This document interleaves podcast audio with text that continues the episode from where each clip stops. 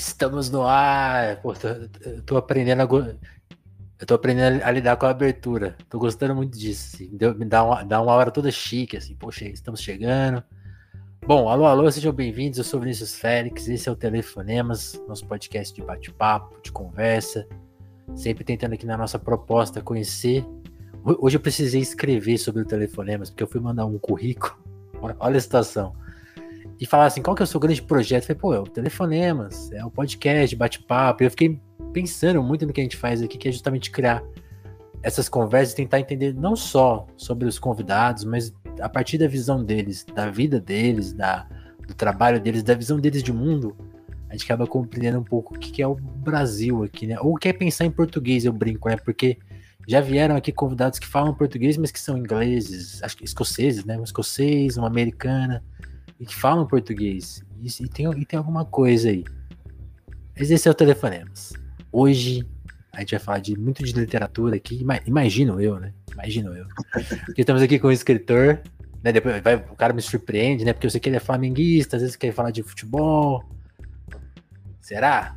Rodrigo Santos. Eu vou te apresentar aqui formalmente, Rodrigo, a partir da sua bio do Twitter, que é por onde a gente conhece as pessoas, tá? Se você tem uma bizoada, saiba que você está sendo julgado pelas pessoas, hein? Fique atento. Escritor, roteirista de São Gonçalo. São Gonçalo, inclusive, está dominando telefonemas aqui. Acho que é o bairro do Brasil que mais tem pessoas. A gente está conhecendo todo mundo de São Gonçalo. Se a gente não conseguir entender o Brasil, a gente vai entender São Gonçalo. Rio de Janeiro, autor de Macumba, romance policial e Carcará, livro de contos. Também tem, tem mais coisa. Tava lendo outro livro seu hoje aqui agora, que era o como que chama? Agora eu fechei a aba aqui, não vou lembrar. Tá, Seu tá até de graça. Isso, tá, tá, de graça esse aí, ó. Fácil de, de, de comprar. Mas seja bem-vindo, Rodrigo. É isso mesmo? É, é, é, o escritor, é o roteirista? O que mais? Obrigado, Vinícius. Obrigado pelo convite. Obrigado, amigo Júlio, do, da banda Concreto Armado aqui de São Gonçalo, que indicou. Valeu, Júlio. É, são, é, vai ser difícil conhecer São Gonçalo, cara, porque São Gonçalo tem 1 milhão e 200 mil habitantes e nem a gente que mora aqui conhece. É, é complicado. É o 16 maior município do Brasil e é uma sucupira da porra isso aqui. Então, cara, assim, é porque a bio do Twitter é pequena, né? Mas tem, tem mais coisa aí. Tem mais, né? É, flamenguista, sou, sou professor da rede pública de Niterói. Sou escritor, roteirista, corredor de rua assintomático. Estou tentando voltar, mas está difícil. Ah, assintomático e... é muito forte. Isso é de São Gonçalo, cara, e, e, isso acaba definindo um pouco, é, um pouco não, essas coisas me atravessam. Sou marido da, da Isabel, beijo amor se você estiver vendo, sou pai do Miguel, e tudo isso me atravessa de, de, de uma forma que acaba é, entrando na minha literatura, na literatura que eu produzo, e que eu busco produzir. É ser de São Gonçalo, ser flamenguista, ser professor, ser corredor de rua assintomático, assintomático. No, momento, no momento assintomático, mas já corri bastante. E é meio isso, cara. Eu sou o cara que, assim, eu só sou o cara que quer contar boas histórias. Eu era um menino pobre que falava que ia ser escritor e eu ouvia, pô, você é maluco, você é escritor. Escritor, é, é, na minha cabeça, era meio que uma casta, sabe? Olha, Assim, eu cresci, eu estava falando isso ontem. É. Eu descobri que eu podia ler livro de graça na biblioteca da escola, mas eu sou de um tempo que a biblioteca da escola não comprava livro novo. O acervo da biblioteca da escola era de alguém é. que morreu e doou para a escola. Era aquele acervo amarelado. É, não, alguém morre, até hoje acontece. Morreu, a pessoa chega com duas bolsas e fala: meu pai morreu, esse é um livro dele, vou dar para a escola. E, e, e aí eu comecei a ler aquilo, então, para mim, escritor já tinha morrido, ou era uma galera mega glamurosa, era Sidney Sheldon, era Harold Robbins. Então, quando eu falava, você é escritor, ah, meu filho, você é maluco, vai fazer um concurso, Sidney, vai arrumar um Sidney. Sheldon é, é, muito livro de que você encontra em sebos e bibliotecas, realmente. Tem, é onde mais tem. É porque você lê. É, cara, quer ver? Eu lembro de uma época que sebo só tinha o perfume do, do Susi King.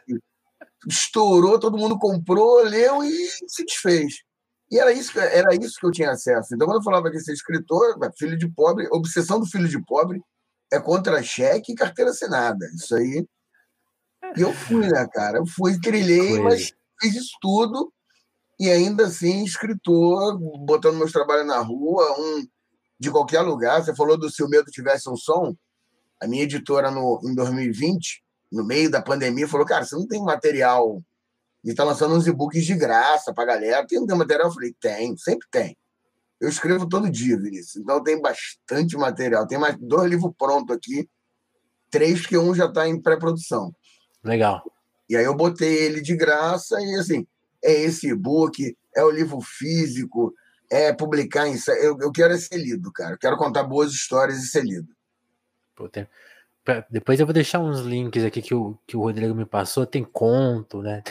Hoje, agora há pouco eu tava vendo um conto do, do daquele do Simonal, é muito bom. Ah, aquele é doideira.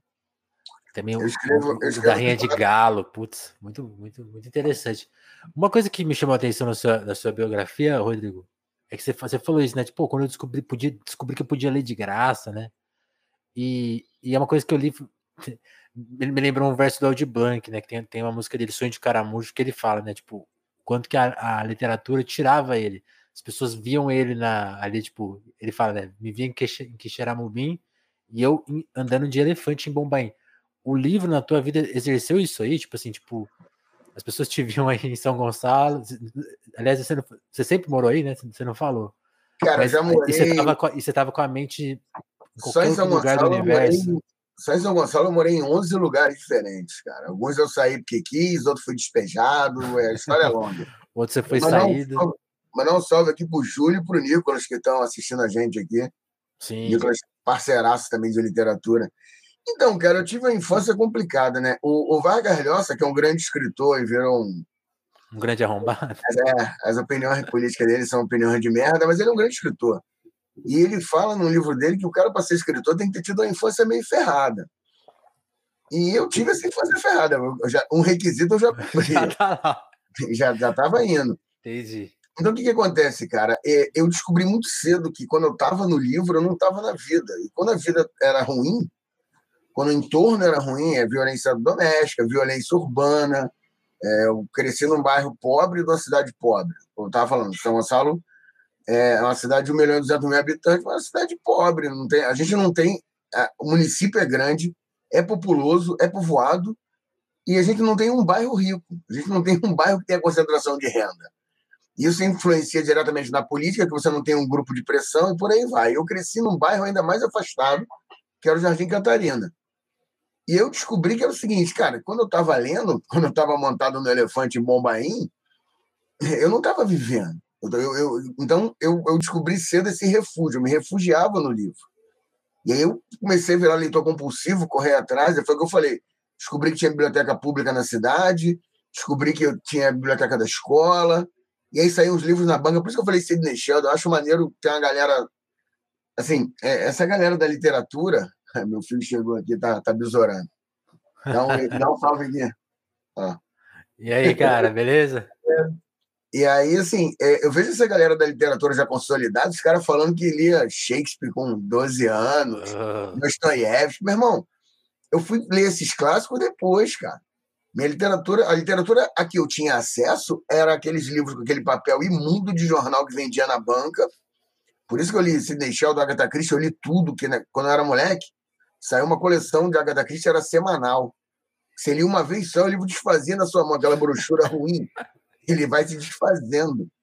Então era o que eu tinha acesso e, era, e, e, e foi o que, que, construiu essa ideia ali.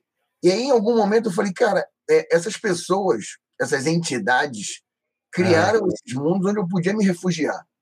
Então eu também quero fazer isso. Eu quero poder criar mundos onde outros, onde outro Rodriguinho, que esteja passando por uma situação de perrengue agora, Vai ser possa pegar um livro meu e viajar sem sair do lugar. É...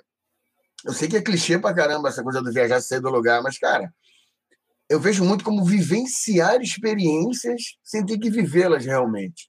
O lance do Sim. terror tem muito isso, né? É muito bom. Eu adoro filme de terror por isso, porque quando desligou, acabou. Não tem demônio na minha casa, não tem hit, não tem porra nenhuma. Eu vivencio toda aquela experiência sem ter que viver essa experiência. Então, acho que a literatura me deu isso e é o que eu busco hoje. Sempre que eu escrevo, é uma coisa que eu me preocupo muito quando eu escrevo é o ritmo. Eu sempre preocupo, tem que ter um ritmo bom. Tem que fazer o cara começar a ler o que eu estou escrevendo e ir até o final.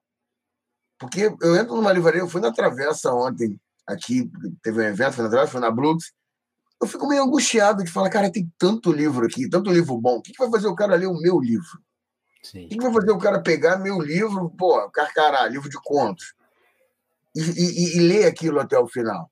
Para mim, um, muito importante é o ritmo. Gosto muito do, de coisas mais densas, acho magnífico, assim, ler Grande Sertão é, é uma experiência de vida. Mas Difíceis, não é um bagulho. Né? É, mas não é um bagulho que eu vou ler no banheiro, que eu vou ler dentro do ônibus, indo para o trabalho. Não vai rolar, tu vai ter que parar a tua vida. Eu quero escrever para o cara que está na fila do busão, dar uma folheada e lendo no caminho do trabalho. Então, o ritmo, para mim, é sempre muito importante. São escolhas, é, realmente. De, nessa, nessa fase, nessa primeira fase, você já falou, já falou algum, alguns que te, te marcaram, mas você falou estrangeiro. Você, você, você lembra o primeiro brasileiro que mexeu com você? Porque. Cara, poesia. Qual, qual, poesia. Álvares de Azevedo. Manuel Antônio Álvares de Azevedo. Por quê? Cara, porque bate aquela. você pega, a gente pega esses poetas ultrarromânticos numa fase ultrarromântica da vida. Tá no segundo ano, pô, tudo na merda. As meninas não querem ficar contigo, querem ficar com os caras do terceiro ou querem ficar com os caras de carro e você fudido. E aí você tá, pega um cara que escreveu em 1800, o maluco falando a mesma coisa. Eu li e falei, pô, esse maluco me conhece. Mandou um, um, um, Na minha época era torpedo, né? Porque agora é zap. Mandou um torpedo para mim lá de 1800 chegou aqui. E aí isso deu uma, deu uma pirada na minha cabeça. A poesia. Assim, eu lia muita crônica. A minha geração. É engraçado que conto e crônica é, são são formatos que as editoras meio que relegam. Acha que é, não é. Que é de segunda, né? Mesmo, é, não, e mesmo o, o establishment acadêmico acha que você só é escritor se você publicar um romance. E, e, e, pô, mas a minha geração toda, ela vem de leitura de conto e crônica, do Para Gostar de Ler, ou daquelas é noveletas do, da coleção Vagalume. Ou até jornal, né? Jornal tinha muita crônica de, de crime, tinha, né? De coisa. Cara, tinha um jornal, o jornal O Dia, que tinha uns dois cronistas ali que, que, que eu adorava, porque os caras falavam a minha linguagem, falavam essa linguagem de street mesmo, de urbana. E aí eu li Paulo Mendes Campos, é, Rubem Braga, essa galera toda. Mas, mas isso não me empolgou como obra de Azevedo. Isso, obra de, foi uma porrada. E eu falei, meu irmão, vou fazer poesia também, vou me expressar. E comecei a fazer poesia ruim, não parei até hoje. Faço poesia ruim até hoje para me divertir. E mas na prosa, cara, meu princípio é esse aí, que era o que eu tinha acesso. A literatura brasileira que tinha ao alcance à época era a literatura brasileira de escola, era Machado de Assis, era, era o Curtido. No máximo um Jorge Amado. É, não, e foram coisas que eu vim curtir depois. Machado mesmo eu vim curtir bem depois. Eu, na escola não era muito afeito, não. Eu, eu gostava mais da, da, da coisa. Da, e, e tem a coisa do ritmo também, isso sempre me capturou muito. Mais uma vez, eu, eu falo muito do Harold Hobbes. Eu tenho. Eu, inclusive, depois de velho, eu fui procurar em sebo. Deixa eu pegar aqui um. Eu fui procurar em sebo os Harold Hobbes que eu lia nessa época. Porque tinha, primeiro tinha umas capas mega voluptuosas, né? Era uma coisa de. Ó. E outra, eles eram traduzidos por Nelson Rodrigues. Esse não, tem na, esse não tem na capa, não. Mas, ó. Nelson tinha que pagar as contas, né? Mas ah, não vai dar para ver. Eram traduzidos por Nelson Rodrigues. Então, cara, era, era o que eu queria ler na época. Era todo esse glamour. Por isso que essa ideia do escritor era uma coisa mega etérea. Tipo, Pô, escritor é esse cara. Porque isso, isso, isso aí deve ter um. Imagina o quanto que o Nelson não colocava coisinha dele aí nessa tradução, hein? É demais. Nossa, ainda mais naquela época que não tinha. Não tinha não referência tinha... imediata? Era uma época que. Era uma, é, é, esses livros são da época, inclusive, que o pessoal pegava a música, fazia a versão e jogava no mercado. Nem, o, cantor, o cantor original nem imaginava que a música dele estava fazendo sucesso no Brasil, como o Piri Piri Piri, da Gretchen é bom para o moral da Rita Cadillac, ele pegava, botava e toca o barco. Titãs traduziu letra do Gang of War e tudo certo. A, a própria Pets, que é do, do, do, Clarence Carter, que, é, que virou Marvin, que eu acho. Mas, mas é, eu acho que essa é citada, não é? Essa eu não sei, cara, mas eu acho. Não, eu, não. Essa eu, acho que é assumiram, assumiram. Versão eu fico meio até. Toda versão eu acho, pô. É, é difícil, brother. É difícil você pegar uma versão que você fala, pô, pô aqui o cara, o cara mandou bem aqui. Difícil. Que aí você tem é, é, Léo Jaime cantando Solange, é Soul ele The Police, e aí, e aí vai, meu irmão. Aí só piora. Solange, é grande, grande Léo Jaime. Tava, tava, escutando esses dias aí um, umas coisas assim, era realmente. Tinha um bom humor até. É, as originais eram bem humoradas. so, embora Solange também seja.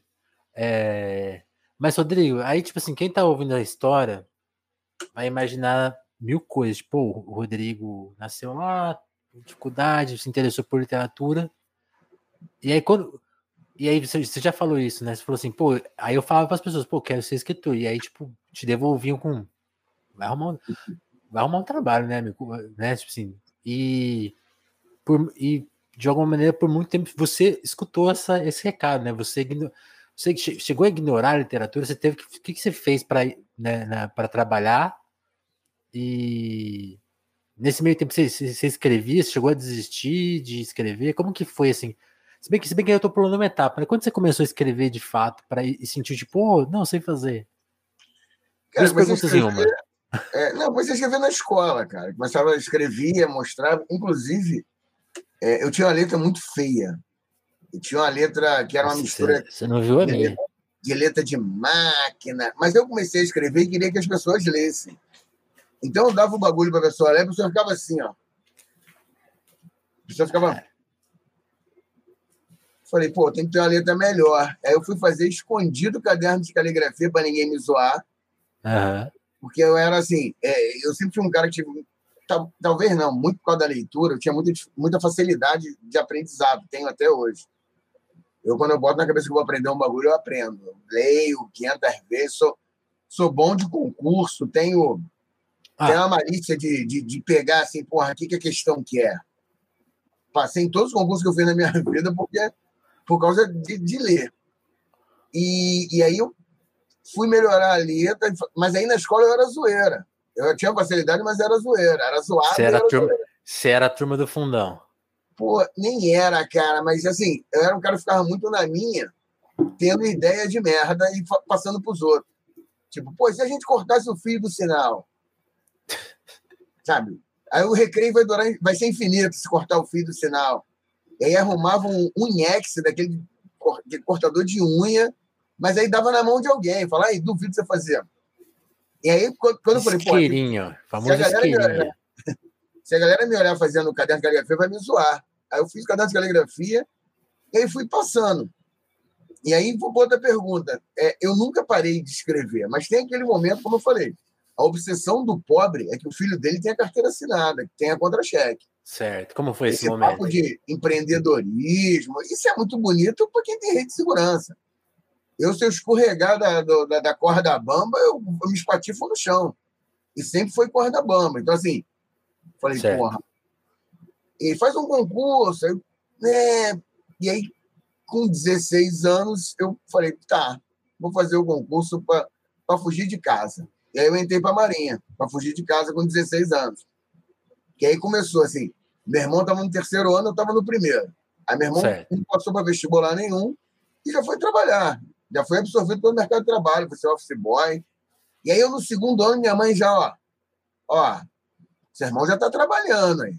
E tu? Meu pai, eu cresci com meu pai falando, trabalho desde os 12. Aí tu fica, porra, irmão. Já tá com pressão, 16. Né? Aquela pressão. Aí Pô, aí eu olhei, aí, aí foram os caras lá, eu morava num condomínio, uhum. os caras iam, foram pedir para eu ajudar eles na redação. Eles iam fazer um concurso para a Marinha. Eu falei, que concurso é esse? Não, você faz e fica um ano fora. Eu falei, fora onde? Fortaleza, Florianópolis. Eu tô dentro. Qual é o mais longe? Fortaleza, vou fazer. Fiz. Os caras não passaram, eu passei e fui. Aí fui para a Marinha. Fiquei 10 anos na Marinha, continuei você foi, escrevendo. Você foi para Fortaleza? Fui para Fortaleza, morei um ano lá. Cara. Terra maravilhosa, terra do sol. Terra de José Fortal. Pô, largado em Fortal com 16 anos e duro. Então eu conheço Mas, Fortaleza. Eu conheço mesmo Fortaleza. Lá você só ficou um ano. Lá só fiquei um ano. Eu conheço mesmo Fortaleza, eu tinha 16 anos e estava duro. Então, e com 16 anos não tem medo, né? De morrer, de nada. Saía na sexta, chegava domingo. Com a mesma roupa. Isso tá era que ano? 93. Putz, anos 90. Ó. 93. Tempo de Tamar, FH. E eu peguei a transição do Real, ganhei o RV. Ganhei salário em URV, cara. Isso aí. e aí fui e continuei escrevendo. Hoje, hoje a gente está experimentando isso, tá? Só, só para efeito de registro, gasolina é a 8 reais. Né, essa molecada nem imagina o que é hiperinflação, cara. Eu poderia, tem várias histórias. Eu lembro muito assim. Sonho. Quando, eu lembro quando sumiu a carne, hum. que a carne foi tirada do mercado, e quando tabelou, tabelou, o pessoal tirou. E aí você tinha que comprar carne em açougue pirata. Eu lembro de um que abria meia-noite, era lá na Tijuca, quer dizer, eu moro em São Gonçalo, eu tinha que ir para o Rio, eu pequeno, eu e meu irmão. Meu pai levava a gente, porque só podia um quilo de carne por pessoa. Então, meu irmão já era mais dois quilos de carne. E eu lembro da gente entrar, o açougue meia-noite, meia porta, você entrava e eu pequenininho, moço, um quilo de, de A100. E o cara me vendia o A100. Então, é, e aí essa galera não sabe o que é isso, não, cara. Eu espero não voltar para esse ponto, não. Mas. Oh, vai, não sei, não. Tá, pelo jeito a gente vai dar experimentada. Se não votar certinho, vai experimentar. E aí é isso, cara. Fui, aí fiquei na Marinha 10 anos. E, e aí fui fazer Rodrigo, faculdade, fui fazer letras, porque eu tava, tava, bebendo todo dia. Falei, porra, vou fazer alguma coisa da minha vida. Vou fazer letras porque eu gosto de escrever, eu já escrevia. Certo. E acabei me apaixonando e saí da Marinha para ser professor e ser escritor. Saí e lancei logo meu primeiro livro de poesias.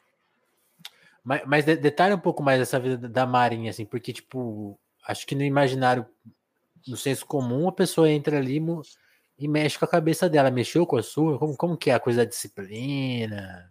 Ou é mais Cara, mito?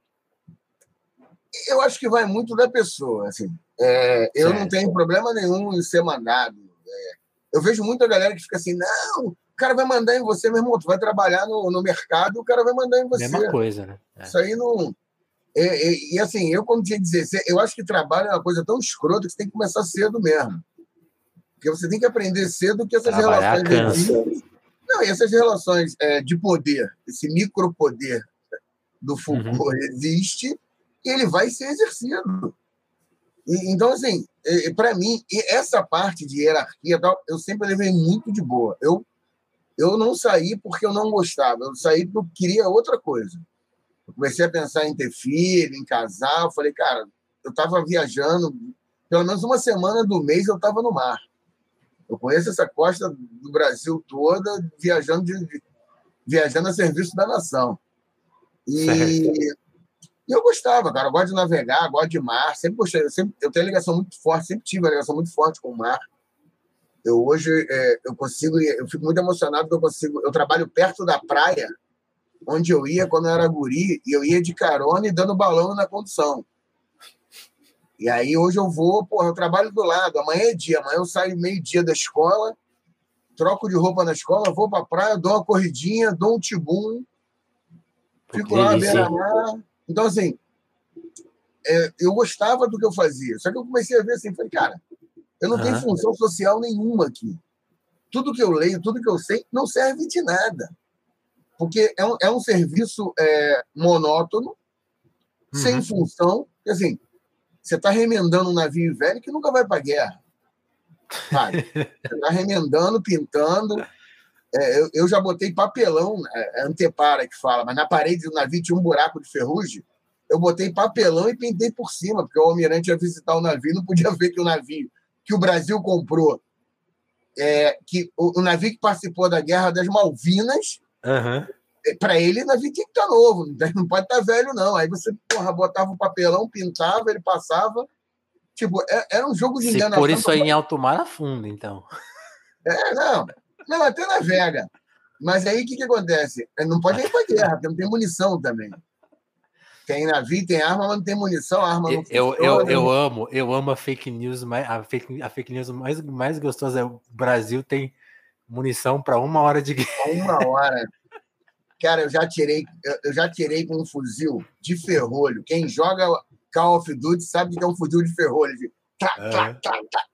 Eu já tirei um fuzil desse, cara. Então, assim, mas é assim, é, se eu fosse um cara que me conformasse com isso, eu tava lá até hoje. Minha turma tá indo agora para reserva, cara.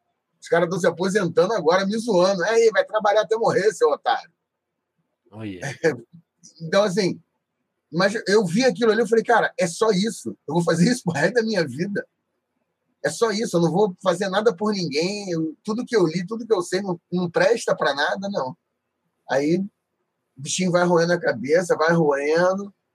E eu terminando a faculdade, me apaixonei por dar aula, querendo lançar o livro.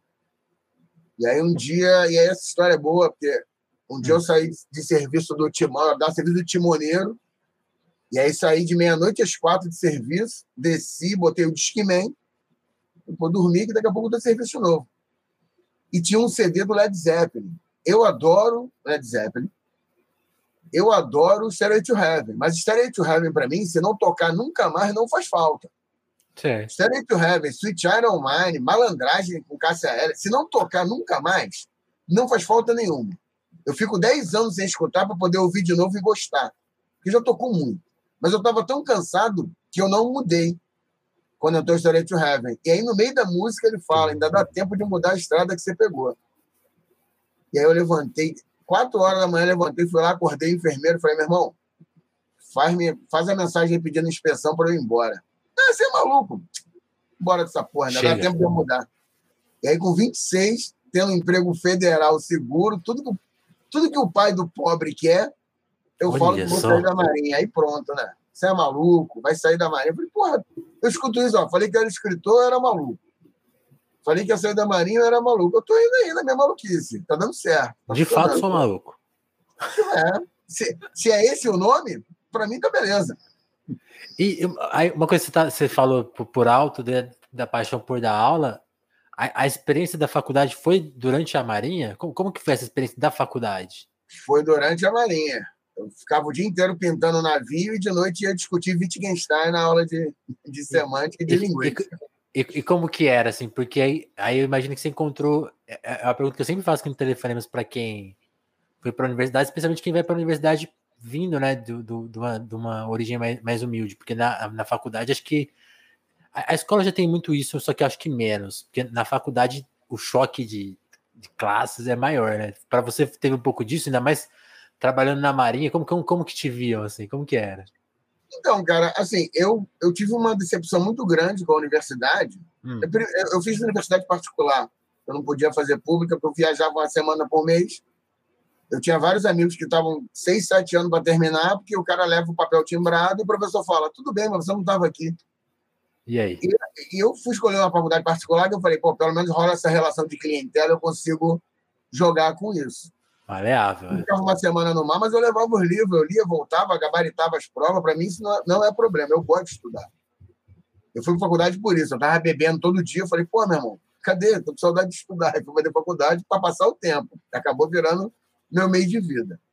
Mas eu tive uma decepção muito grande com a universidade, que na minha cabeça, na cabeça do cara, assim, é, primeiro que é, nível superior não estava no meu buffet. No buffet que a vida me ofereceu, não tinha essa opção. Porque essa época que minha mãe falava, seu irmão está trabalhando. Ela falava, eu não consigo te sustentar quatro anos sem trabalhar. Você vai para a faculdade, são quatro anos. Eu não, eu não tenho como te sustentar. Então, para mim, não estava no, no cardápio. Então, eu tinha uma ideia romantizada, assim. A universidade é um lugar de produção de cultura de conteúdo. Primeira porrada que você toma. Na verdade, é uma grande bricolagem que você fica fazendo o tempo todo de texto dos outros. Não, é na área de humanas, então, se você tem uma ideia, guarda para o doutorado. Tua ideia não vale de nada até lá. Exatamente. Fora a sensação de sala de espera, né? Tipo, ó, espera aí. Você vai poder esperar mais tempo, mas você vai entrar na mesma na Exato. mesma fila que os caras já tá lá, ó. vai lá. Eu batia, cara, assim, eu, eu batia é, esses dois mundos colidiam mais, eu, eu sentia essa colisão mais na Marinha. Uhum. Teve uma época, inclusive, que eu era zoado. E chegou o cara da faculdade, sabe tudo ele. Chegou o cabeçudo. E aí eu lembro, pô, eu era cabo da Marinha, eu fui praça. E aí tinha um tenente, cara, ele reunia o pessoal e falava assim: qualquer problema traz para mim que me resolve. E olhava para mim. Ele já fazia de sacanagem e olhava para mim. Aí eu só Ele, algum problema, Cabo Rodrigo? Eu falei, não, senhor, não, jamais. Aqui o senhor manda. E jamais. aí, esse, esse, essa colisão de mundos era para mim era pior na Marinha. Que é o que eu falei. Porra, eu tô discutindo, eu sou CIR, cara, e eu, porra, brigando, e chega lá, entro no, no, no, papo que era totalmente. É, era diametralmente oposto, sabe? E, e a galera. E, e, essa coisa da ambição também, de eu falar, cara, eu vou fazer isso pro resto da vida, todo mundo ali tá feliz por fazer isso. Não é um trabalho difícil. Quanto mais você cresce na carreira, mais fácil fica, porque você mais gerencia e, e gerencia coisas fáceis. Então, a galera estava feliz e eu não estava. Isso, aos poucos, foi corroendo. Uhum. Até que eu falei: ah, meu irmão, não é aqui. Aqui eu não vou ser útil para ninguém. E aí meti o pé. Deixa eu mandar um abraço pro Nicolas aqui, cara. Ele tá no chat. E ele, fa ele falou que minha letra melhorou, que as dedicatórias são legíveis. É, eu, eu minha, letra dedicatória, minha letra dedicatória é a letra de. Você não viu a letra de quadro de sala de aula, é bonitinha. Dedicatória dá aquela malandreada de escritor, de escrever meio médico e tal. O Júlio falando que me viu declamando Fernando Pessoa em São Gonçalo, numa noite na taverna. Já vou falar de uma noite na taverna. Obrigado, Júlio. E o Nicolas perguntando se eu já escrevi conto de Marujo baseado nas experiências. Não. Falou isso? Olha. Eu não escrevo nada biográfico. Tudo é biográfico e nada é biográfico. Eu tenho um amigo que me cobra quando eu começo a contar as histórias, e as histórias são muito boas. Cara, eu já vi uma baleia azul, brother, no meio do oceano. Eu tava falando ontem com, com, com o Daflon, que já teve contigo. E, tudo história verdadeira, né? Tudo história verdadeira. Eu tava falando com, com o Daflon, com o Emanuel, que teve contigo aqui antes. Sim. E ele tava falando negócio de poeira do Saara. Eu falei, eu já vi poeira em alto mar. O navio estava no meio do oceano. Quando cruzou o paralelo do Saara, o lado do navio de Borés, que estava virado para a África, ficou todo vermelho uma poeira fininha do Saara. Caramba. E aí, quando eu conto essas histórias, o cara, pô, escreve isso, cara. Eu não digo nem que eu não vou fazer, mas ainda não tenho a menor vontade de escrever nada biográfico. Eu aproveito, aproveito várias histórias, personagens então, aproveito vários personagens. Eu gosto muito da, do detalhe do personagem. Então, assim, um tique nervoso, um, um, um tique verbal. Tipo aquele cara que tudo que ele termina ele fala, né? Né? Né? E isso dá uma cor pro personagem que às vezes eu não preciso nem dizer que é o personagem que falou. Quando eu meto aquele né, o cara, pô, é aquele maluco que só fala né. Total. Eu tenho personagem que não deixa o outro terminar a fala, porque eu conheço gente assim. Você fala assim, pô, vou ver o jogo do Flamengo, é o cara, no, no, no, Maracanã, né? É, no Maracanã eu comprei, comprou leste inferior, né? Tipo, o cara não deixa você terminar. Eu uso tudo isso, isso tudo para mim é repertório. E vai incorporando, mas, né? É, repertório. Na verdade, eu não sou um contador de histórias, eu sou um bom ouvidor de histórias, eu só registro. Boa, boa. E, e aí você tá falando desse, pô, desses, desses conflitos. Tipo assim. E aí, como, como que foi? Porque aí, aí, que eu acho que esse é o movimento que eu tenho mais dúvida, assim, pra, como, de como que acontece, né? Porque. Como, uma coisa que você falou lá no começo do papo, assim, né? Pra gente, o autor é, ou é um cara que já não, não, não existe mais, ou, ou, é um gringo, né? Você não conhece o autor, né? Tipo assim, hoje eu até conheço gente que, que escreveu, tô, conversando com você, escreveu o livro, assim.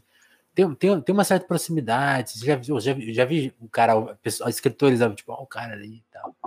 Então, assim, tem, tem, já mudou a relação. Mas uma coisa que eu ainda fico com assim, como que é, tipo assim, sabe, essa coisa, arrumar o editor e aí conseguir publicar, né? Tipo assim, porque no Brasil tem quantas editoras grandes? Poucas, né? O mercado independente tem as suas questões, é pequena, é difícil. Como que foi para você ir se ajeitando como quem, quem foi a primeira pessoa que te falou tipo, pô, legal isso que você escreveu, vou publicar. Como como que foi esse processo de começar a ser publicado? É, é coragem, é sorte, o que que é?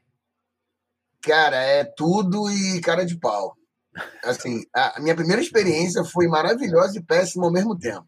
Ah, eu mandei dois livros de poesia para várias editoras e uma editora me chamou para conversar. Falei, porra, que aquela história, quando você está começando, é, eu tinha a ideia de assim, o texto ia falar por mim.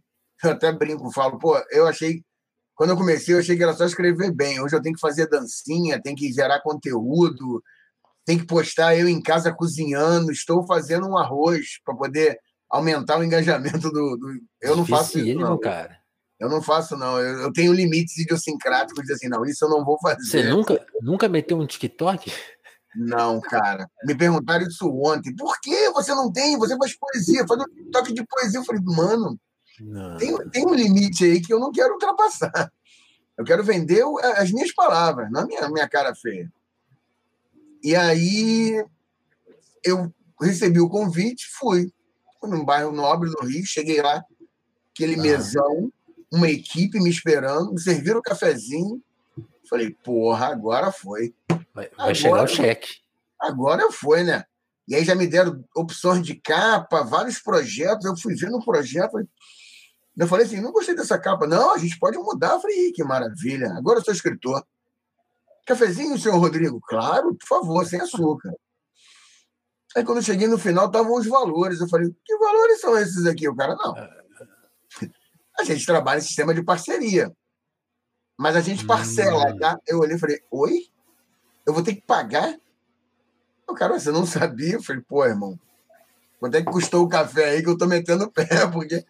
Então, assim, é, e aí eu entendi. É, é, é, esse, tem vários caminhos, mas um dos caminhos é esse, é pagar a publicação. Aí eu entendi, eu falei, meu irmão, não vai, vai ser, o cara não vai olhar, olha, o novo Rambo de São Gonçalo, não vai rolar isso. E aí você começa a entender, já que eu vou pagar, eu tenho que ter uma relação aí, mais ou menos. Não fiz com essa editora. Engraçado que muitos anos depois, dez anos depois, hum. eu fiz meu segundo livro de poesia com essa editora, pagando. E já tinha lançado o livro por editora grande, mas eu entendo também que poesia o mercado é, é limitado. E eu falei, eu, eu quero botar esse livro na rua, vou pagar. Também é. Eu, eu vejo uma galera no Twitter falando, ah, não se paga para publicar. Meu irmão, cada um acha o seu caminho. Eu quero botar livro na rua e se eu tiver que pagar, eu vou pagar. Eu não, eu não quero pagar mais. Eu hoje não pago mais para publicar.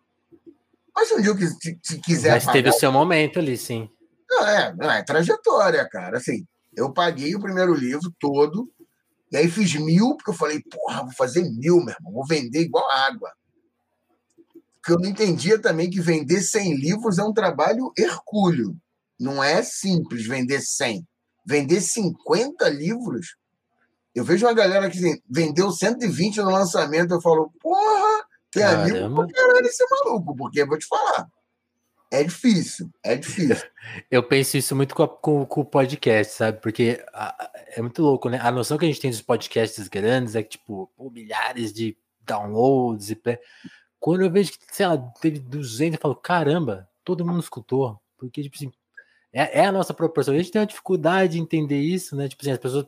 Acho que muita gente fala assim, nossa, é, o cara tá com pouco. Pra gente é uma multidão, assim, imagina juntar 200 pessoas. Não, é possível, é. cara. Que louco. E, é, e, aí eu entrei, comecei a entrar no jogo. Eu falo que eu comecei a jogar na mesa lá do lado de fora do campeonato de pôquer. Certo. Comecei a jogar lá fora, no boteco. Paguei para entrar na mesa. Aí comecei a jogar bem. E aí calhou assim, quando eu lanço o primeiro livro, eu conheço o Rômulo Narducci, um grande, o maior poeta de São Gonçalo, meu amigo, meu irmão. E a gente tem a ideia de fazer um sarau em São Gonçalo. E aí todo mundo, pô, de novo, você é maluco? Poesia nessa cidade, uma cidade operária? Falei, porra, meu irmão, é aqui. Já que é ninguém lê, já que ninguém lê, nem compra, eu vou falar, eu sou grande, gesticulo, sou desagradável, as pessoas vão ter que me ouvir. Sou desagradável é ótimo. Começou um sarau chamado Uma Noite na Taverna, que é esse que o Júlio citou. Ah, aqui, ó, o comentário, para quem não viu. Ó. Que a gente e aí você aí eu comecei, como eu falei, eu comecei a conhecer o corre do escritor. Comecei a ver, conhecer a galera, é, escritor alternativo, editora pequena, editora grande. A gente levou Antônio Olinto no evento uma vez, o Júlio Ludemir, que criou a Flup. Então, assim, eu comecei a ver as camadas. Sabe qual é? Tipo, pô, meu irmão, para chegar na editora grande, tem que ter alguém que indique. A curadoria é cruel a curadoria é cruel. É o que eu falo, é o que eu falo sempre também, assim. Eu vejo uma galera falando, ah, lembra de fulano que estudou com a gente no São Bento? Tá lá na Record. Manda para ele. A curadoria passa pelo sentimental. Eu, quem estudou comigo, ou é Uber, ou tá preso, ou morreu. A maioria. Então, assim, eu não tenho amigos. Não tem ninguém tenho, na Record. Eu não tenho friends in high places. Eu tenho meus amigos, são amigos de cachaça. Eu pego, vou lá para Catarina tomar cerveja com meu amigo Gils, que já virou até personagem de, de conto, uhum. porque esses são meus amigos. Ninguém vai me botar em fita. Eu fui entendendo isso, cara. Tem fita. Atrás tem de colar, fita. Tem que colar em algum lugar. Tem que colar com alguém. Tem que ter alguém que fale: ó, esse cara, esse cara escreve bem. Uhum. Porra, eu boto, eu tenho mais de 20 contos na, lá na Scrive, que é uma plataforma que eu gosto muito da Scrive. Eles se pretendem ser um Wattpad brasileiro. Cara, os 20 contos que eu botei lá poderiam ter entrado no meu livro. Alta qualidade. E aí você abre e tem, cara, eu tenho conto com 500 visualizações, mas eu tenho conto com 120. E aí você fala, porra, e, e aí você lê às vezes coisas que você fala, cara, eu podia estar com, com, com, um livro melhor do que esse na rua, que essa editora lançou. Então, assim. É, mas, é dose, corre, né? mas o corre é esse. Aí paguei, paguei a primeira, fiz o meu primeiro romance, que eu escrevi na Marinha, de forma artesanal. Esse não foi nem por editora, eu fui na gráfica, fiz 100. E aí, como eu tinha o um evento, era mais fácil vender livro de mão em mão. Eu botava a banquinha lá e vendia. Eu ah, odeio vender livro. Odeio. Eu sempre acho que o cara está comprando para me dar uma moral. Se eu estivesse vendendo rifa, ele ia comprar também. Hoje eu tenho uma, uma, satisfação gigante quando alguém fala assim: queria comprar seu livro. Só tem na livraria. Eu não tenho livro para vender. Eu tenho os, alguns para divulgação e só. A gente teve essa conversa, falou: ó, tem, a editora. Pô, tá é, certíssimo. É, eu fico feliz, porque assim, eu não preciso constranger ninguém a comprar nada meu, não. Compra quem quer ler. Não fica aquele constrangimento do cara que comprou porque é teu amigo e que nunca vai ler. Não quero ser lido. Essa porra não dá dinheiro, tá? É, isso aí é, é. Assim, vamos lá. Itamar Vieira Júnior brocou com Torturado. O livro é sensacional. Ele não. vendeu 300 mil exemplares. 300 mil livros. Sabe quanto ele ganha em 300 mil livros? 1 milhão e 200 mil reais. Não compra um apartamento na praia, num bairro nobre. Então, o cara que mais vendeu livro no Brasil ultimamente. Não está bem. É, ele dá para ganhar dinheiro? Dá, dá para ganhar dinheiro dá. com palestra, com workshop, com feira. Deu direito. Então, assim, mas com livro. Então, essa, essa coisa do cara comprar o livro para me dar uma moral e guardar, não está me ajudando. Eu vou ganhar, eu ganho 4 reais por livro, cara. For, fora, fora, fora, essa questão de proporção, né, Rodrigo? Isso, isso, alguém me falou, agora não vou lembrar quem. A gente já teve essa conversa aqui antes no telefonemas você pensar no tamanho do Brasil, que nosso, que um dos livros mais populares, assim, assim deve ter, talvez tenha gente que tenha vendido mais, pô, mas assim, uma coisa original brasileira que vendeu legal, 300 mil é nada, né? Se a gente pensar na proporção do Brasil, não, não é uma cidade de porte médio. É. 200 milhões de habitantes, 300 mil é um terço, da, um quarto da população de São Gonçalo. É. 25% da população de uma cidade média que é São Gonçalo. O Brasil inteiro, né?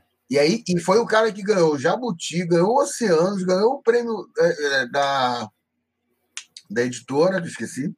Que apareceu na TV, que, que, geralmente não, não, não dá muito espaço para esse. E falou no Roda Viva. E, inclusive, tem uma fala dele no Roda Viva que eu sempre reproduzo que é, dá uma mexida na cabeça da gente. Eu escrevo da, de uma periferia Uhum. É, que é mais próxima do centro. Eu não consigo mensurar, e nem vou tentar, porque não é meu lugar de fala, é, como é que é o cara escrever em, em, em, Manaus, como é que é o cara escrever em Chapecó. Eu não consigo mensurar isso. Eu estou uhum. numa periferia geográfica e social, mas eu estou perto do centro. Ontem eu peguei o ônibus, cruzei e fui lá para a Zona Sul, lá para Botafogo, para um evento de literatura. Fácil. Assim, hoje, hoje eu posso. Eu não tinha esse direito à cidade quando eu era moleque, não. Hoje eu tenho esse direito à cidade que eu conquistei.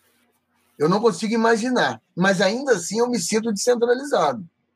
E aí ele falou uma coisa, o Itamar falou uma coisa que eu sempre reproduzo quando perguntaram para ele assim: Ah, mas você escreve fora dos centros? Ele falou: Não. Eu estou no meu centro. Vocês é que estão na minha periferia. Esse deslocamento da centralidade. A gente fica muito preocupado em ir para o centro. Alô, Milton Santos a gente fica muito preocupado em ir pro centro, sabe? Eu vejo a galera assim, de música. que tem que ir para São Paulo, ator que tem que ir para São Paulo, escritor que tem que ir para a Zona Sul do Rio. E, cara, não, eu tô no meu centro. São Gonçalo é, é São Gonçalo é meu país, pô. Assim, e, e, isso, inclusive, eu boto isso no que eu escrevo. Minhas histórias Sim. se passam em São Gonçalo. O Macumba, o Carcará, eles são em São Gonçalo. Inclusive, o Macumba tem, tem, uma, tem uma ideia dele ir para o audiovisual, dele ir para a série, ele virar uma série. Na verdade, o, o, quem quer trabalhar com ele quer fazer duas temporadas só desse primeiro livro. A continuação do Macumba sai agora em maio. O segundo romance policial, a continuação sai em maio. Primeira mão, porque hoje que eu confirmei que sai em maio. Estou lançando o primeiro, inclusive, em São Paulo. Tem furo no telefonemas, hein?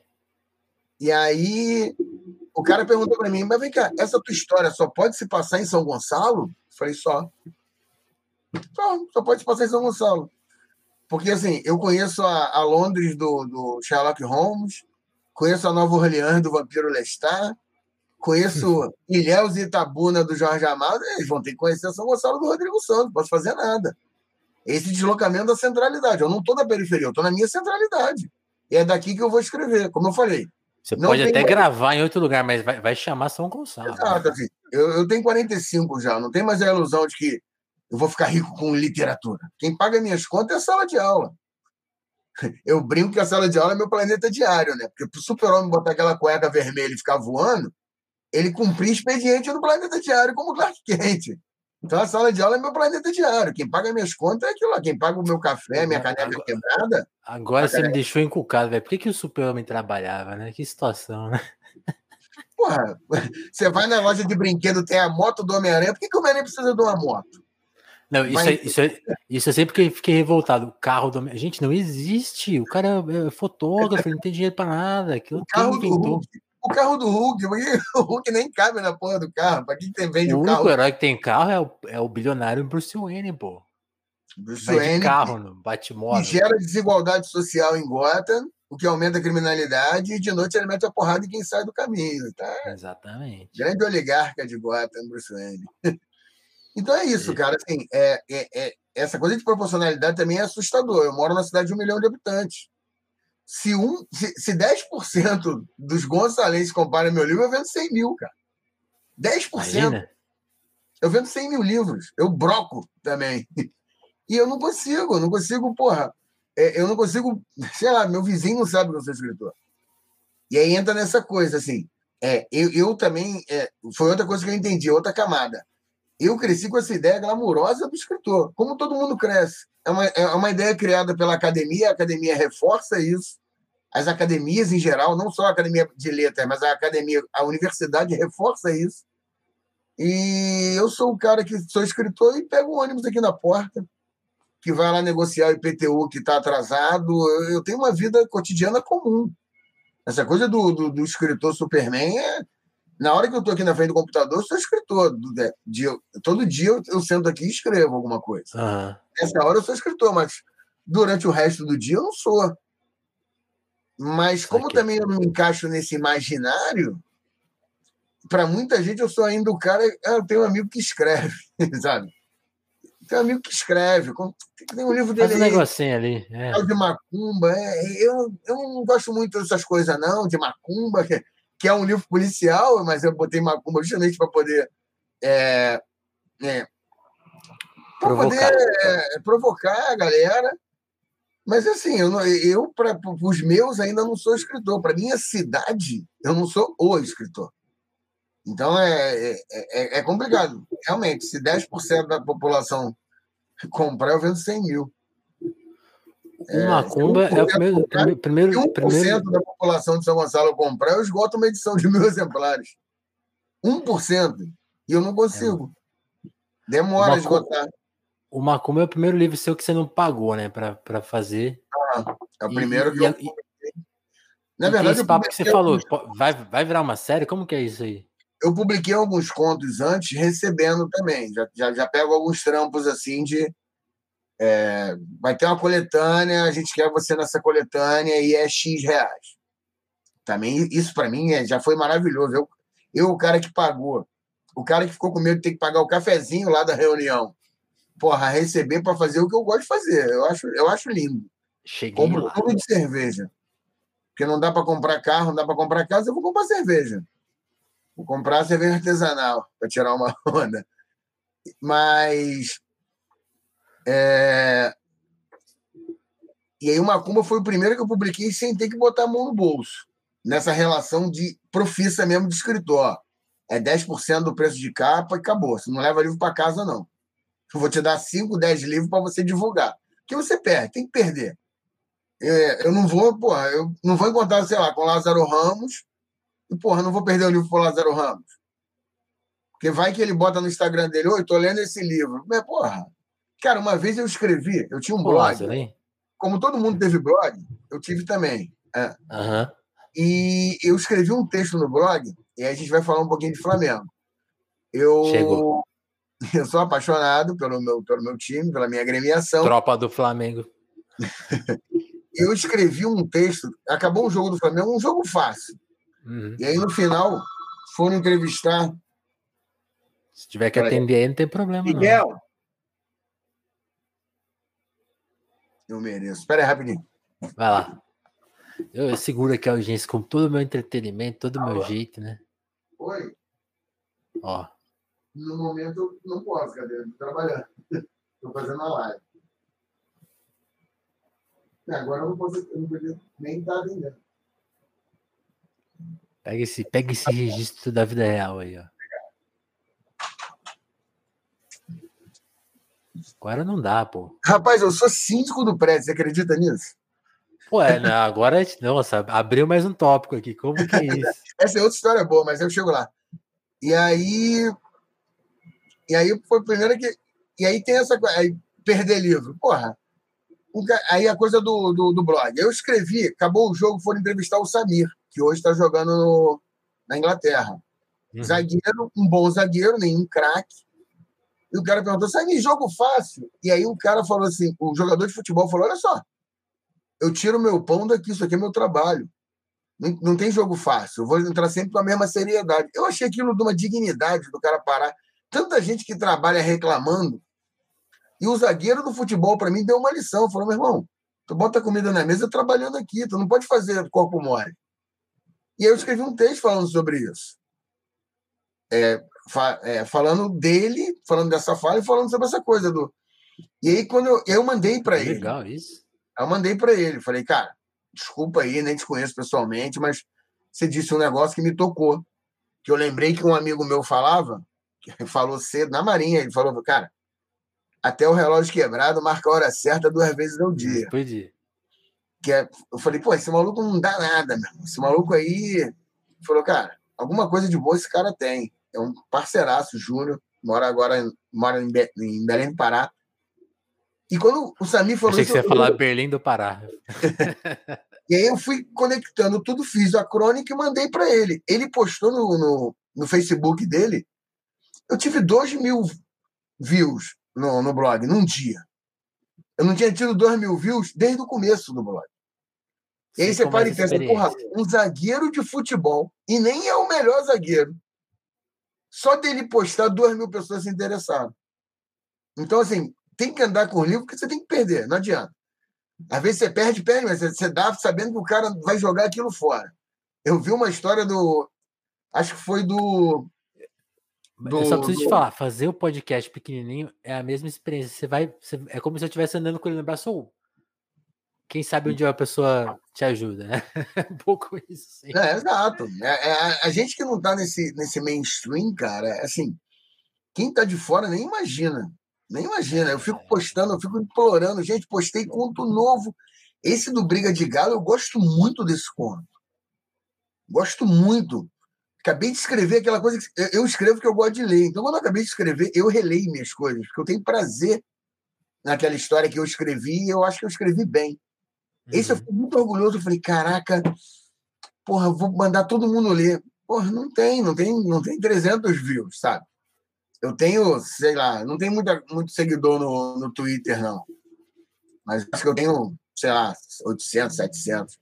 Porra, eu não tenho 300 views no conto que eu enchi o saco, implo- quase implorei para as pessoas lerem. E aí você pega um cara desse que aparece numa live dessa. Oi, gente, tô lendo esse livro aqui, acabou. Então, assim, você ganha os livros da editora para perder, mas é só. Eu tenho que guardar esse. E eu tenho que pesar, às vezes, porra, você tá, vamos lá, você está numa festa, aí você encontra dois youtubers.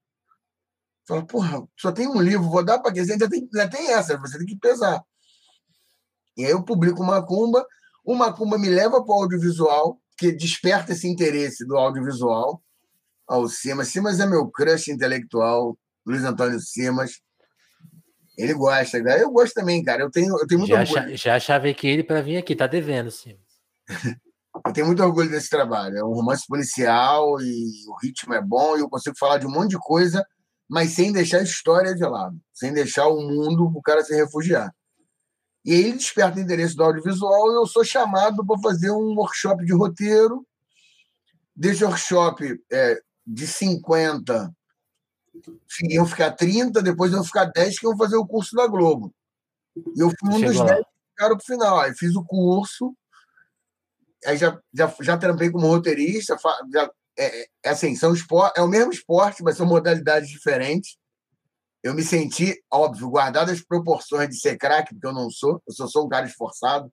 Eu estou uhum. muito mais para Samir do que para Moser. É, Mas com a seriedade do Samir, né? Que é o que eu, importa. Sempre, sempre. Eu me senti o Falcão quando foi jogar no São Paulo. O cara era o craque do futsal e se viu perdido naquele campo gigante. Como o roteiro São Paulo é ainda me lembra. Não, o roteiro é meio isso. Assim, eu fui para o mesmo esporte, mas a modalidade é totalmente diferente. Mas também fui lá, mandei, mando bem. Já trabalhei numa série, estou caminhando para trabalhar em outra. Não pretendo trabalhar numa cumba, mesmo se ele virar série, eu não pretendo trabalhar, porque eu já criei um negócio maneiro, eu não quero estragar. Porque às vezes estraga, às vezes um bom livro vira um filme ruim, não é culpa da equipe. É... são linguagens diferentes. E vice-versa, às vezes um livro ruim, um conto, mais ou menos, vira um puta de um filme. Sim. Então, assim, mas tô nessa pista aí. Depois do Macumba vem, vem a segunda edição, esgotou a primeira, essa é a segunda. Veio o Carcará, vai vir a continuação do Macumba. Então, assim, eu já não estou jogando mais na mesa do boteco, eu já entrei no salão. Estou jogando nas mesas terciárias e secundárias. Não cheguei ainda na mesa principal. Mas eu chego lá. Vai chegar. Vai chegar. Pô, Rodrigo, a gente podia encerrar o papo agora, né? Pô, chegamos no auge da conversa, mas você. A gente ouviu a sua conversa de interfone. Você vai ter que contar a história de ter virado síndico, né? Porque. Sempre sempre que eu falo em síndico, eu lembro da história do Timaya lá, do, do Jorge bem contando, que o, que o Timaya chegou pra ele e falou: pô, meu pai tá mal bagunça, eu tô pensando em virar o síndico. E aí virou até música. Cara, é por aí. Que bagunça então, é essa que te colocaram de síndico aí? Então, cara, eu sou, eu sou um cara péssimo com artes de adulto. Essas ah. coisas de adulto, de burocracia. De... Eu sou péssimo, eu não sei quanto eu ganho, brother. Eu, eu vejo quanto caiu, pago o que eu tenho que pagar, vejo quanto sobrou e gerencio até o próximo pagamento. Se você me pergunta quanto você ganha, não sei. Eu te digo um mais ou menos, mas é um mais ou menos com uma margem de erro tão grande. Tá.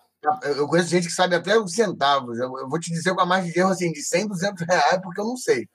Bateu. É, eu sou, eu sou mais ou menos Bateu o assim. especial, eu paguei as contas, quanto sobrou? Dá para tomar cerveja? Vamos tomar cerveja. E, então, eu sou muito ruim disso. Mas o meu prédio é um prédio com 12 apartamentos e o, o, o síndico morreu de Covid. Caralho. Ele ficava o dia inteiro ali embaixo, idoso. É um prédio dos anos 70. E a maioria que mora aqui comprou na construção. Então, a maioria de idosos ele era um idoso, ficava aqui na frente sem máscara, a gente passava, bota máscara. Ele, ah, tô de máscara de perro.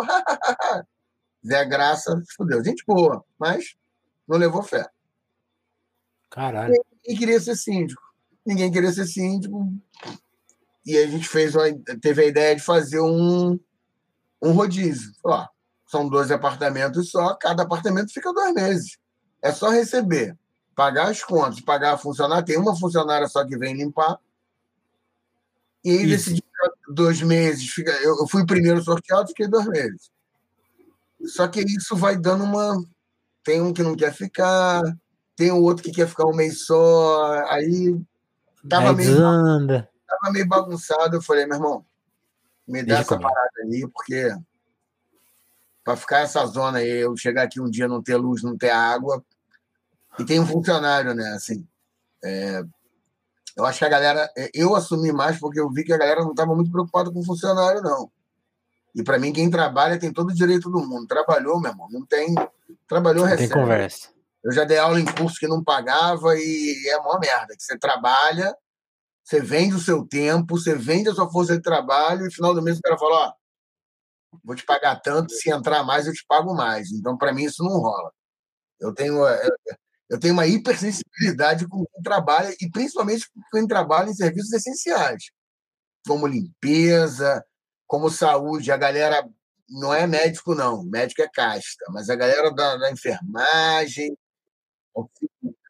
É, exatamente. Eu, porque eu estava lá, cara, eu cresci, toda a minha formação é essa. E eu não me acho, eu falo com meus alunos, eu falo, gente, eu não estou aqui porque eu sou melhor nem mais inteligente que vocês, não. Estou aqui porque eu sou mais velho e escolhi fazer isso. Não me acho melhor que meus alunos e ah, é, é professor. Sou professor porque eu escolhi. E porque geralmente o primeiro da família a se formar num, num curso superior é magistério. Você não vai ter um filho de pedreiro como eu, de professora primária, virando médico. Não vai rolar. É casta. A gente vive num sistema velado de castas e eu para furar isso é devagar. Eu sou o primeiro da minha geração primeiro da, da minha família, da, da, família eu sou o segundo. Teve uma tia que fez também. Mas eu sou o primeiro da minha geração que fez faculdade. Então, assim, vou fazer o quê? Vou ser professor. Não sou melhor. Então, eu tenho muito essa. E eu estava lá na Marinha limpando o chão, limpando o banheiro. Como eu falei, não tem problema nenhum, não me sinto diminuído em fazer serviço, nem ser mandado. Mas também desvalorização é sacanagem. E aí eu acabei pegando aqui, tô, tô de síndico guardando dinheiro na caixa de bombom. É isso. Quando quiser chamar o síndico, chama o Rodrigo aí, ó. Olha, não chama não, chama não. Chama.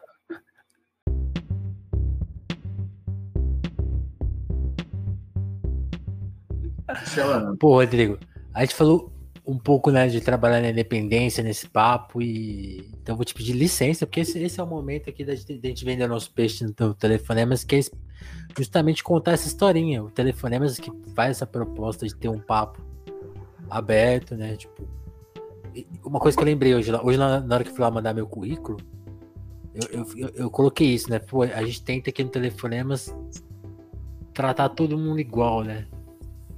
Dessa, coisa. Todo mundo vem aqui e é, e é, é, muito isso que você falou.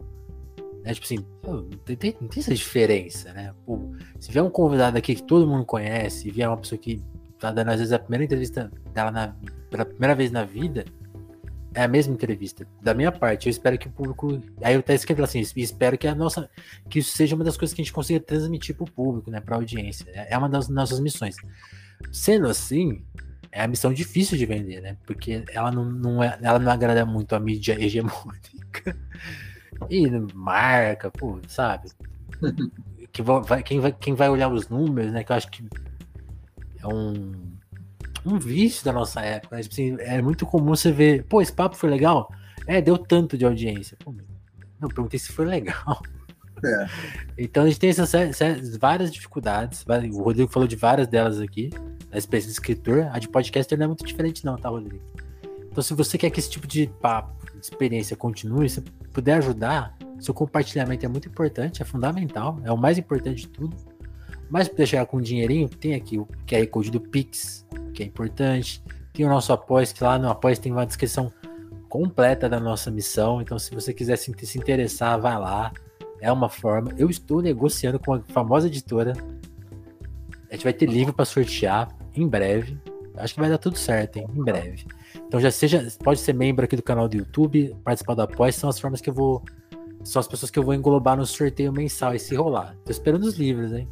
Não vou falar que é autonomia literária, não. Mas estamos negociando. Então já vai ter essas vantagens, mas a principal vantagem que eu sempre brinco é essa, da gente conseguir manter o projeto no ar. Não, não é. Ele paga. Ele paga. Assim, o que, que o Telefonemas paga hoje? A conta da StreamYard, que é bem cara, porque é dólar, né? O Bolsonaro é. tá ajudando ao dólar ficar bem caro, né? Então é, é um problema. Não fala não que eu vou ter que comprar um programa de roteiro agora que tá em dólar, eu tô chorando. Nossa.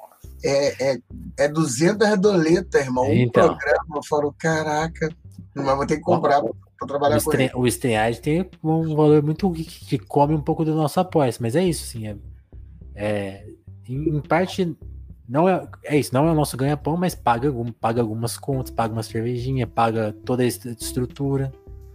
Então, é, é isso. E quem quiser, se quem se interessar mais sério, lá na Apoia tem toda a nossa missão. E eu vou ficar muito grato se vocês puderem ajudar da forma financeira. Quando tiver o, o sorteio, a gente vai, eu vou explicar melhor, mas só para estamos aí arrumando parceiros, isso é muito legal. Então quem puder ajudar, pô, muito obrigado. Quem puder compartilhar especialmente, por favor, ajudem o Telefonemas a chegar mais longe. Fiz aqui a minha propaganda, Rodrigo, te agradecer muito, cara. Prazer te conhecer. Gostei muito do papo. Falamos, falamos um pouco, né? Eu falei para você, pô, uma hora vai pedir uma parte 2 em breve, né? Então, vamos, vou esperar aí sair essa série, né? Sair a continuação do Macumba. Já vamos combinar de, de se falar, então. Bora, só chamar, cara. Se chamar, a gente tá aí. Prazer todo meu. Agradecer mais uma vez a você, Vinícius. Agradecer ao Júlio que indicou, ao da Front Motopilha e ao Nicolas, a galera que tá assistindo, porque assim, é o que eu falei, né, cara? É, e, e, e para mim é muito gostoso falar desse lugar de escritor. Como eu falei, eu ainda não tenho, eu ainda não sou visto como escritor, nem pelo mainstream, nem pela galera que me cerca. E tô, tô botando livro na rua. Eu acho mal barato eu poder falar disso. E, e para mim, o principal, cara, quando eu conto trajetória, é assim: é, eu sempre quero que o cara que tá lá, onde eu tava, onde eu tô, ele olha e fala: porra, dá pra fazer. É uma? Dá pra fazer. Sabe, eu tenho, como eu falei, eu não tenho a ilusão de que ah, é, quem entra no, na arte com essa ilusão de que vai ficar rico, meu irmão, vai trabalhar na boca, é, vai ganhar dinheiro mais rápido. E nem ganha mais, tá? Antigamente já foi bom, molecada. Hoje em dia tá, tá tá, né? comendo, tá comendo tá. quentinha azeda e pagando dinheiro, pagando arrego pra milícia. Mas é, eu consigo, cara, eu, eu, outro dia, de vez em quando tem essas correntes no Twitter, o que, que você falaria para você de 13 anos? Eu só falaria, meu irmão, vai fundo. Porque o que eu quero eu tô conseguindo. Eu tô contando as minhas histórias, as histórias que eu não lia, as histórias do lugar de onde eu venho, e eu estou contando essas histórias, as histórias que eu queria ter lido e eu, e eu não encontrava. Eu acho que, na verdade, o que move um pouco o escritor é isso também, cara. Assim, porra, eu quero contar histórias que não essas. Eu não quero contar histórias assim. É, já teve uma pesquisa que grande parte dos livros brasileiros são escritos por homens héteros cis brancos de classe média. Sim. E o personagem é um homem hétero cis branco de classe média. Em, tem porrada de livro assim, que o cara é um escritor que está numa crise. Seja a crise do casamento, ele está numa crise. O personagem do cara é ele. E eu não quero, eu quero contar outras histórias. Eu quero as histórias que eu conto no Carcará. A, a história do Macumba. Né? o Macumba é um detetive evangélico que precisa investigar mortes que acontecem em centros e terreiros de Umbanda e Candomblé. E isso é muito a, a, a história dessa cidade, onde você Totalmente. tem onde você tem um avanço predatório do neopentecostalismo, e você tem hoje no Rio é, traficante que. É, o problema não é o cara ser traficante evangélico, é a religião é a escolha dele. O problema é ele não deixar mais as pessoas nem morarem na comunidade. O filho de santo, a mãe de santo, a filha de santo não pode nem botar roupa de santo no varal mais. Os caras estão expulsando por traficante com racismo religioso. Então, assim, é tudo isso que eu quero contar. Eu escrevo, eu não vou me estender muito, não, mas. Ei, como, é que, como, é que, eu tenho ideia, como é que eu tenho ideia de escrever uma cumba? Eu vou numa escola em Niterói e eu sei de uma. o Júlio falando da Damiana aqui. Calma, é, vai deixar para outro papo a Damiana. A Damiana é meu pseudônimo para escrever contos de amor, porque eu não, como é, eu não falo. Depois, depois eu vou mandar o link para vocês. E aí, eu vou na escola e eu sei de uma menina de 13 anos que raspou a cabeça, que é um ritual iniciático do candomblé, Sim. e ela prefere dizer na escola que ela tem leucemia. Para não sofrer o racismo religioso, para não sofrer o bullying. Isso para mim é de uma violência, porque é, primeiro, é, não existe para mim não existe criança religiosa. Uhum. A criança, porque, e aí é uma visão particular, posso estar errado como eu sempre posso e me dou esse direito é, eu acho que a, a, religião ela passa por uma compreensão racional também. Não é só o, o mistério, o mágico. Tem a coisa racional. Uma criança não tem essa percepção. Ela segue a religião dos pais, ou seja, a religião é uma herança cultural familiar. Então, quando ela, quando ela, nega essa religiosidade, ela não está negando só a religiosidade, ela está negando toda a ancestralidade. Só para não sofrer racismo. Eu falei, cara, o que eu posso fazer a respeito disso? No, no, no Rio de Janeiro, onde se, se queimam, sim, é, os terreiros são invadidos e são depredados, são queimados. Eu posso fazer e escrever, contar uma história. Vou contar uma história envolvendo todos esses elementos. E aí eu tenho a ideia de fazer esse livro. Então, para mim, eu tenho muito orgulho desse trabalho, porque eu, eu já consegui contar essa história. Sabe? Ah, dinheiro, fama, isso tudo é secundário. Até porque sucesso e fracasso são, ah, são feitos da mesma matéria ilusória. Sucesso e fracasso são ilusões. E aí a gente Boa. fala do, o fracasso do, também é uma ilusão. Quantos views, quantos seguidores. Meu irmão, falei isso hoje em sala. Falei, a gente tem que parar com essa ideia de que muitos seguidores é sinônimo de qualidade. E aí vem aquela velha frase: na bosta de cavalo tem milhões de moscas. Não quer dizer que a bosta seja gostosa. Então não diz nada, o cara. Ah, fulano Isa, vou mandar essa parte para você, hein? Então, assim, é, tem essa coisa que, que, que, a gente entra nesse mundo midiático, e isso tudo é ilusório. Fracasso é tão ilusório quanto sucesso. Ah, eu sou um sucesso, ilusão. Eu sou um fracasso, ilusão também. Eu botei esse livro, eu tenho feedback legal do livro, tem gente eu tenho um ex-aluno que é meu amigo hoje. beijo, Alexandre. Você vai assistir depois. Tem um conto da Damiana, que foi feito para ele e para Júlia. Abração. É, ele é evangélico, ele é cristão de, de nascença, que para mim tem um diferencial do cara recém-convertido. E ele foi um dos primeiros caras a ler o livro e falou: Rodrigo, obrigado, cara. Você me deu um conhecimento que eu não tinha. Eu também cresci com esse olhar é, estereotipado para as religiões alfa-ameríndias que quem não é do babado, o que recebe é estereótipo. É o chuta que é macumba, isso é coisa do diabo. No próprio livro o cara fala, mas o diabo? A menina fala, cara, o diabo é problema da tua religião, não da minha. A gente não tem diabo no candomblé, não tem diabo na Umbanda. Sabe? Diabo é cristão, é problema do cristão, porra. Se vira Esse vai, aí, jogar, vai jogar o problema, é. é. É, se vira com o teu RBO aí, pô. É teu, não é da, não é da gente, não. Assume os seus BO, pô. Então, assim, é, então para mim já é. E eu poder falar isso, sabe? Falar, meu irmão, faz. Faz que dá para fazer. Conta a tua história. Conta a tua história. Ah, você não. Ah, eu quero. Vou... Não, você não vai ficar rico. Pode ficar também, isso aí. E a arte tem essa coisa, você não sabe se vai dar certo ou não.